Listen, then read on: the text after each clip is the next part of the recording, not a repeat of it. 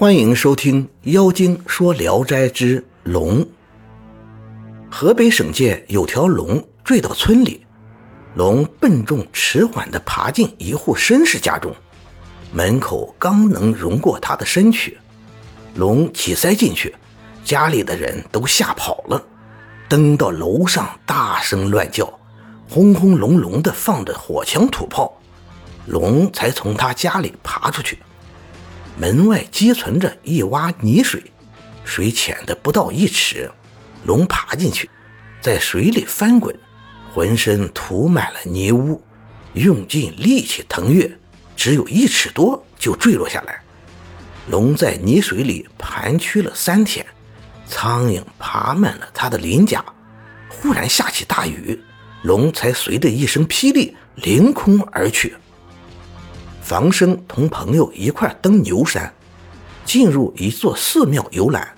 忽然房梁上落下一块黄砖，上面盘着一条小蛇，像蚯蚓那样细小。蛇忽然旋转了一周，变得同指头一样粗，又转了一周，已经同袋子一样了。人们都很惊讶，知道是龙，忙一块跑下山。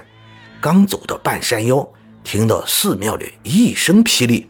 震动山谷，天上的黑云像一顶盖子，一条大龙在云里矫健地翻腾着，一会儿就不见了。章丘县的小相公庄有一个农妇到田野去，遇到大风，风沙扑面，觉得一只眼被迷了，像是有根麦芒，又揉又吹，眼始终不好。翻开眼皮仔细看看，眼睛倒没有毛病。只在肉上有一条弯弯曲曲的红线，有人说这是一条蛰居的龙。农夫听说，忧愁害怕的要死。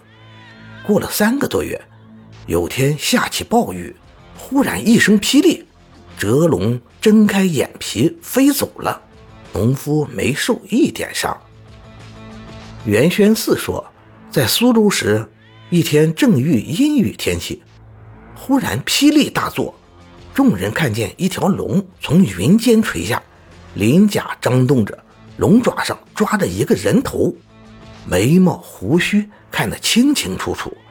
不一会儿，穿入云端不见了，也没听说有谁掉了头的。感谢您的收听，您的支持是我持续创作的最大动力。如果喜欢，请点击关注订阅。朋友们，我们下期再见。